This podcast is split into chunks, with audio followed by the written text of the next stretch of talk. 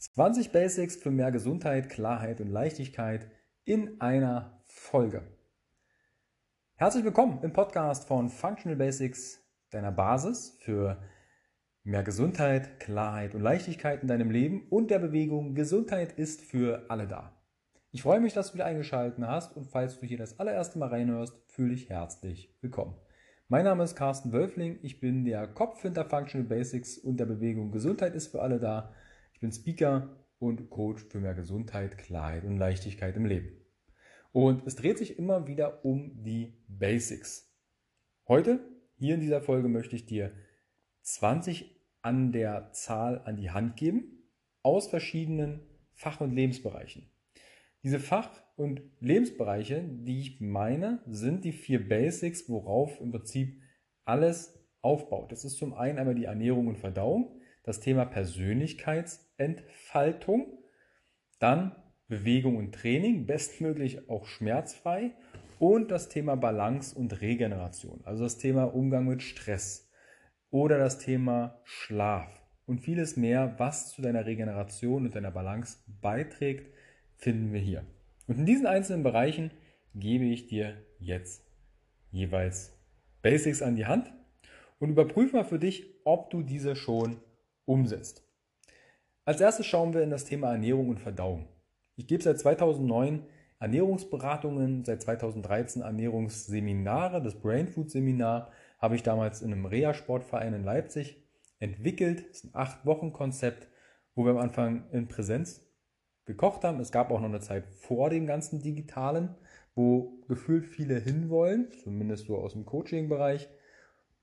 Ich liebe es, mit Menschen zu arbeiten, zu kochen, sie na nicht anzufassen, aber einfach die Energie zu spüren. Deshalb habe ich auch das Health Meeting Leipzig, wo ich das Winterbaden organisiere, täglich fast teilweise zweimal kostenfreie Outdoor-Workouts, um Menschen zum einen zusammenzubringen und ihnen etwas Gutes zu tun dass wir unsere Fitness, unsere Gesundheit, Vitalität stetig erhalten und bestmöglich noch verbessern.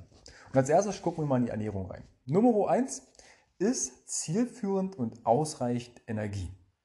Bedeutet, du hast einen gewissen Grundumsatz und Leistungsumsatz und diesen solltest du zumindest grob kennen. Auch wenn das erstmal eine nackte Kilokalorienanzahl oder Zahl ist, sieh es wie so ein Blueprint.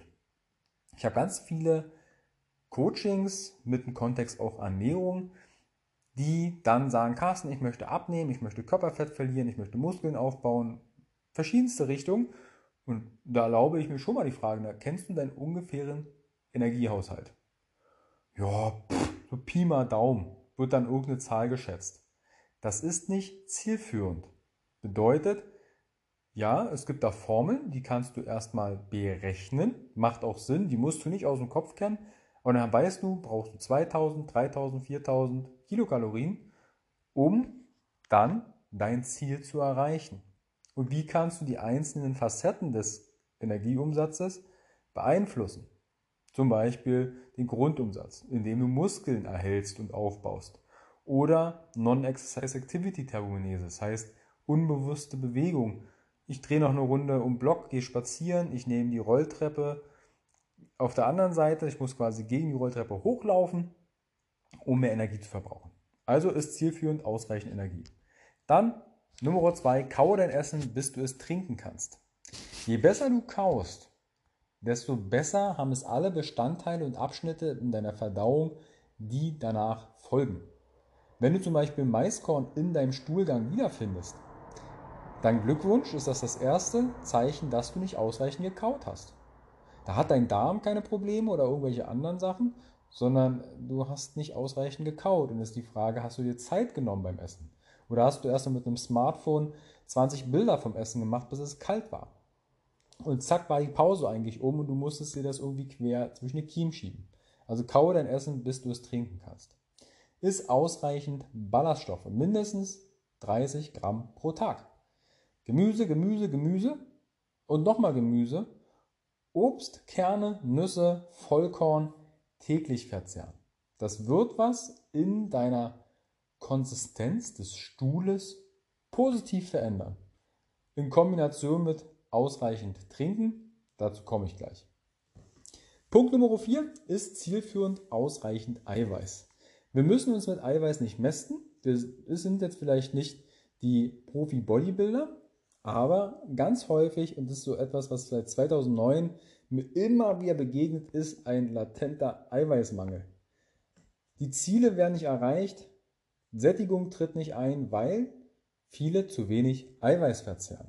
Und auch da ist die Evidenz und die Empfehlung, die Studienlage sehr, sehr, sehr, sehr klar und verdichtet sich immer. Wenn du Ausdauersport machst, solltest du zwischen 1,2 bis 1,8 Gramm pro Kilogramm Körpergewicht Eiweiß verzehren.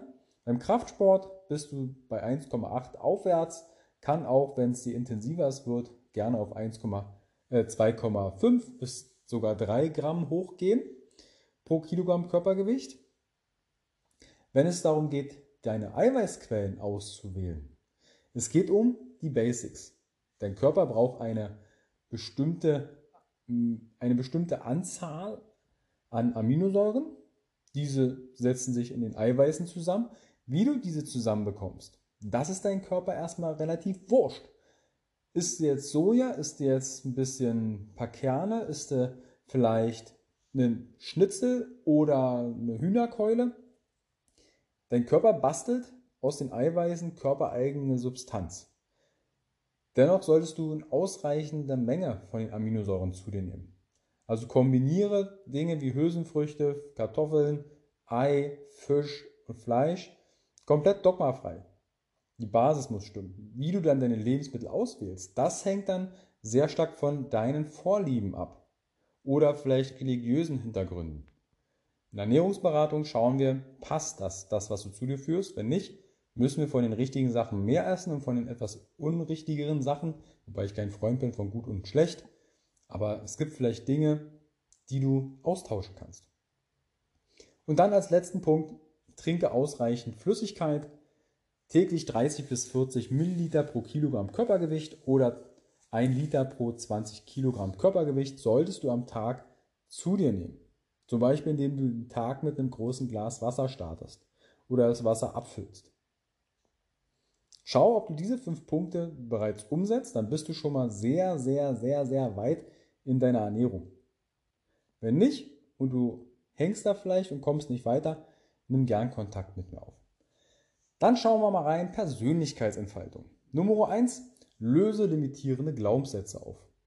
Glaubenssätze waren so in meiner Zeit zum Beispiel, Geld ist nie genug da, ich muss ganz hart arbeiten, ich muss allen etwas beweisen, ich muss perfekt sein und und und, die mich dann am Ende 2011 ins Burnout gebracht haben und 2015 auch ins Bore-out, habe ich in meinen zig Ausbildungen im Coaching-Bereich immer wieder gesucht, es muss doch eine einfache Technik geben, um Glaubenssätze aufzulösen. Und ich bin fündig geworden. Vielleicht sagt ihr es sogar was. The Work von Byron Katie ist in meinen Augen eine sehr einfache, insofern du dich darauf einlassen kannst, eine sehr einfache Technik, um Glaubenssätze zu lösen. Dazu habe ich auch schon einige Webinare gemacht. Mit euch in einer Community, teils kostenfrei, um Glaubenssätze aufzulösen. Ich überarbeite auch gerade den Guide zur Persönlichkeitsentfaltung, da wird es den Part mit reingehen, Glaubenssätze erkennen und auflösen. Dann, zweiter Punkt, kenne und lebe deine Werte. Lerne deine Werte kennen, diese verändern und wenn du merkst, hey, ich hätte eigentlich gern andere Werte, schau, wie du dorthin kommst. Und viel wichtiger, lebst du diese schon in deinem Alltag und deinem Job? In meinen Augen ist in einer Beziehung essentiell, sich die Werte auszutauschen und zu kommunizieren. Als Beispiel, Partner 1 hat einen Hauptwert von Ordnung und der Partner 2 hat dann zum Beispiel Freiheit als in irgendeiner Form den Wert. Dann könnte es sein, dass die Werte sich beißen und ständig Konflikte auftreten.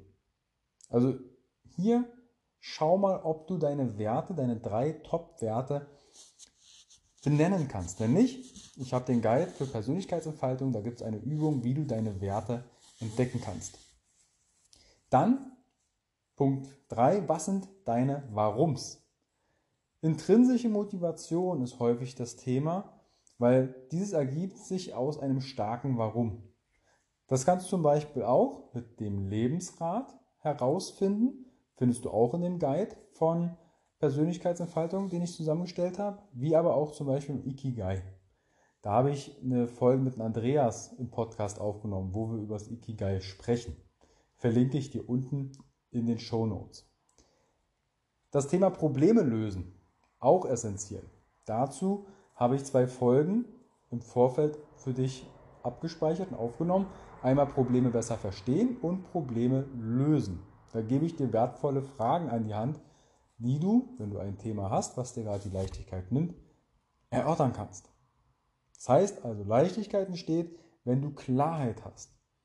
Bedeutet, schau dir lösungsorientierte Fragestellungen an, um neue Ressourcen und Perspektiven zu erkennen.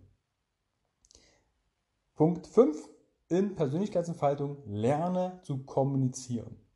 Kommunikation ist in meiner Welt immer die Einladung in eine neue Realität. Dazu wird es noch eine Folge geben, was ich mit, warte mal, meine Welt und verschiedene Realitäten meine. Beschäftige ich zum Beispiel mit den vier Seitenmodellen von Schulz von Thun oder der gewaltfreien Kommunikation.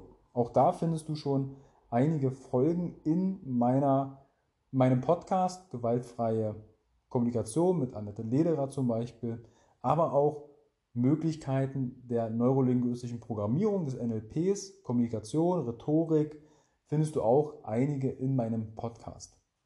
Bevor du dich jetzt hier kaputt scrollst in meinem Podcast, du findest auf meiner Homepage unter Basics, also www.function-basics.de, oben in der Navigation oder Navigation findest du Basics. Da habe ich dir die Interviews und die Folgen vorsortiert unter verschiedenen Schwerpunkten und Gesichtspunkten. Also da gibt es auch einen Punkt Persönlichkeitsentfaltung und da habe ich dir alle Folgen abgespeichert, die in diesen Kontext reinpassen. Da musst du nicht so lange suchen. Dann das Thema Bewegung und Training. Punkt 1, finde den Sport fürs Leben. Egal welchen Namen er trägt, er muss dir Freude bereiten. Ob das jetzt CrossFit ist, ob das jetzt Zumba ist, ob das jetzt Dartspielen ist oder Billard und immer wenn du kein Loch, äh, keine Kugel einlochst, machst du 20 Liegestütze. Finde einen Sport, der entsprechend dir dein ganzes Leben dienen ist. Es muss nicht immer höher, schneller, weiter. Das wird in meiner Welt viel zu häufig thematisiert. Gerade auch das Thema Muskelaufbau. Muskelerhalt ist genauso wichtig als mehr und mehr und mehr. Dann Punkt 2, Bewegungsnacks zwischendurch. Lieber alle 40 Minuten 5 Minuten bewegen und durchregeln, als am Abend sich ärgern, weil das 60 Minuten Workout nicht reingepasst hat. Da findest du auch auf meinem YouTube-Kanal Functional Basics ganz viele Impressionen und Impulse, wie du kleine Workouts in den Alltag integrieren kannst. Gibt es aber auch ganz viele Kolleginnen und Kollegen, die Videos schon aufgenommen haben für mehr Bewegung im Alltag. Dazu wird es auch noch einen Guide geben, wo ich den Bewegungsassessment an die Hand gebe, aber auch eine Erwärmung, die zwischen 5 und 10 Minuten dauert, um deinen Körper zu mobilisieren. Punkt 3. Stell dich konditionell breit auf. Statt nur Kraft und nur Ausdauer, sei flexibel. Wir sind extrem anpassungsfähig. Und das ist aber auch dem geschuldet, weil wir uns sehr breit konditionell aufgestellt haben. Wenn du jetzt nicht gerade Profisportler bist und in einem bestimmten Sport bestimmte Skills benötigst, konditionelle Fähigkeit, dann schau, dass du deine Workouts so aufbaust, dass du alles abdeckst. Wie zum Beispiel die verschiedenen Bewegungsmuster. Etwas drücken, etwas ziehen, etwas übersteigen, also ein Lunge, ein Hip Hinge, wie ein Kreuzheben oder etwas Kniedominierendes, wie Kniebeuge. Das sind Dinge, die sind essentiell. Oder Rotationen. Gerade das Thema Rotation für die Brustwirbelsäule kommt im Alltag, wenn du nicht gerade Laufpatterns machst, also Laufbewegungen, gehen, laufen, sprinten, kommt das recht wenig vor. Daher die BWS ist oder Brustwirbelsäule ist essentiell für deine Schulterbeweglichkeit. Ist die in irgendeiner Form eingeschränkt, Extension, Flexion, also Streckung und Beugung und eine Rotation, kann es sein, dass deine Schulterbeweglichkeit sich einschränkt. Muss nicht zu Schmerzen führen, muss zu keinem Problem führen. Na gut, meistens als Sporttherapeut lerne ich nicht die Superfitten kennen, sondern die sagen, hey, ich habe hier ein Wehwehchen, ich möchte da ein bisschen mehr Beweglichkeit oder mehr Kraft erzeugen. Von daher stell dich hier sehr breit auf. Bewegungsreize in deinem Umfeld kreieren ist Punkt 4. Jetzt kann ich mir vorstellen, hm, vielleicht hat der eine oder andere vielleicht von euch eine Klimmzugstange zu Hause. Manchmal hängt man da vielleicht einen Bügel dran oder eine Klamotte. Auch das mache ich manchmal. Versuch dein Umfeld so bewegungsreich wie nur möglich zu gestalten. Wir waren mal eine ganze Zeit lang sehr, sehr, na, wie es so manchmal ist, so extrem im Leben unterwegs. Wir hatten gar keine Stühle mehr zu Hause und eine Couch, die ist eine Palette hoch gewesen. Jetzt kannst du dir vorstellen, wenn jemand sich da draufsetzen wollte oder möchte, dann fällt er erstmal ziemlich weit nach unten, außer er beherrscht eine tiefe Hocke. Und um hochzukommen, da brauchst du ein bisschen Schwung. Da heißt zumindest, wie alt du bist. Gibt es übrigens auch einen Test, wie lange oder wie schnell bist du, wenn du dich auf den Rücken legst, ohne Handeinsatz, also aus dem Stand auf den Rücken legen und wieder hochkommen ohne Armeinsatz, ohne dass du deine Hände nutzt. Wenn du das recht zügig kannst, dann bist du sehr wahrscheinlich recht fit. Wenn du da liegst wie so ein Maikäfer auf dem Rücken, dann kann es sein, dass das vielleicht nicht mehr so erquickend und frisch ist. Bedeutet also Bewegungsreiz in deiner Umfeld setzen. Wie habe ich das gelöst? Seit meinem Studium 2007 hatte ich immer eine Klimmzugstange in der Wohnung. Im Wohnheim habe ich eine an die Decke geschraubt. In den ersten Wohnungen in Leipzig habe ich ein Klettergerüst in den Flur gebaut. Und jetzt in der aktuellen Wohnung, weil hier keine Kletterstangen mehr zwischen die Wände passen, weil alles Gipskarton ist, habe ich mir ein Power Rack, also quasi wie so ein Käfig aus Stahl, ins Wohnzimmer gestellt mit der Klimmzugstange. Da habe ich auch meine Gewichte, meine Kettlebells und Co. Also ich habe hier quasi eine kleine Trainingsecke in meinem Wohnzimmer, einfach um immer die Möglichkeit zu haben zu trainieren. Ich nutze das natürlich auch nicht nur als Bewegungssnacks, sondern auch ausführlich. Allerdings ist es da. Steht da eine Kettlebell im Weg, dann hebe ich die wahrscheinlich eher mal auf, als wenn ich erst ins Fitnessstudio muss und diese dann dort von A nach B trage. Der letzte Punkt im Bereich Bewegung und Training. Statt passive Maßnahmen werde aktiv. Gerade das Thema Massagepistolen, langes Dehnen, Faszienrollen, was ja eigentlich ein falscher Begriff in meiner Welt ist. Ich habe damals meine Bachelorarbeit 2012 über Faszien und funktionelles Training, funktionelles Assessments, Bewegungsanalysen geschrieben und habe daraus Kurskonzepte entwickelt, die auch für die Krankenkassen zertifiziert sind. Also die bilde ich seit 2016 auch unter anderem aus, die Kurse. Da war damals schon nicht die Rede davon, dass in irgendeiner Form eine Faszienrolle Verklebungen löst. Das war weder 2012 der Fall, noch ist es 2022 der Fall. Wir haben hier eher das Thema Neuromodulation, Sensorik von außen, dein zentrales Nervensystem, dein Gehirn bekommt viele Informationen und es verändert kurzfristig, wenn du darauf positiv reagierst, deine Range of Motion, dein Bewegungsausmaß, was du danach bestenfalls nutzt. Also nehmen wir mal die Schulter, du hast vielleicht eine eingeschränkte Beweglichkeit in der Schulter, rollst jetzt mit dieser Entspannungsrolle, ist eigentlich ein viel schönerer Name, Entspannung oder sensorische Rolle, kannst aber auch Faszienrolle nennen, dann verbesserst du kurzzeitig das Bewegungsausmaß in deiner Schulter, kombinierst das vielleicht noch, noch mit Dehnung und dann muss was passieren, zum Beispiel ein Krafttraining oder ein aktives Bewegen der Schulter, weil dein zentrales Nervensystem, dein Gehirn, möchte immer Sicherheit. Jetzt haben wir da ein neues Bewegungsausmaß, was ein großes Fragezeichen quasi bekommt. Ist das jetzt sicher? Ist das eine Gefahr? Uh, was soll ich denn jetzt damit machen? Bestmöglich trainierst du dann mit Gefühl und bestmöglich auch mit dann am Ende Kraft in dieses neue Bewegungsausmaß rein.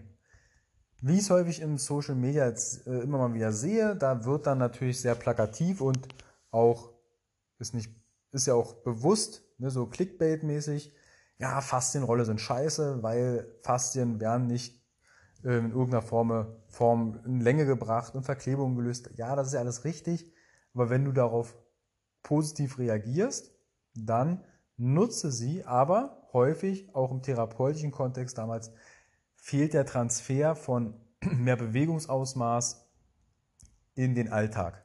Was ich zum Beispiel im Reha-Sport dann gemacht habe, wenn ich Schulterpatientengruppen hatte, dass wir auch mal die Strukturen einer Rolle bearbeitet haben, äh, die Strukturen einer Schulter mit der Rolle bearbeitet haben. Latissimus oder den Delta Duideus äh, vorne, hinten, Seite, wie auch im Nacken, da gibt's oder Brustmuskulatur. Und dann haben wir Übungen gemacht. Und ich habe die Leute dann zum Beispiel mit einem gestreckten Arm Richtung Decke und einer Faust habe ich denen dann ihren, ihre Schuhe, einen Schuh draufgelegt, den sie vielleicht ausgezogen hatten, oder Smartphone. Und dann mussten sie da eine Minute durch die Gegend laufen. Um hier einfach mehr Sicherheit nach Schulter zu kreieren.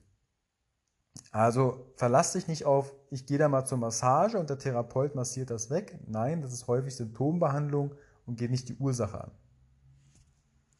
Das wäre jetzt der fünfte Punkt im Bereich Training. Und dann haben wir noch das Thema Regeneration als vierte Säule. Punkt 1, Schlaf hat die höchste Priorität. Ich habe einige Podcast-Folgen und Interviews mit Schlafforschern und Schlafexperten gemacht und die waren sich einig, ja, du kannst dir zwar eine Blaulichtbrille aufsetzen, wenn du trotzdem Netflix schaust und zu spät ins Bett gehst und dann vielleicht etwas konsumierst, was dich aufregt oder in irgendeiner Form beschäftigt, dann wird dir auch die Blaulichtbrille nicht helfen. Falls du jetzt dich fragst, Blaulichtbrille, das ist inzwischen echt ein alter Schuh.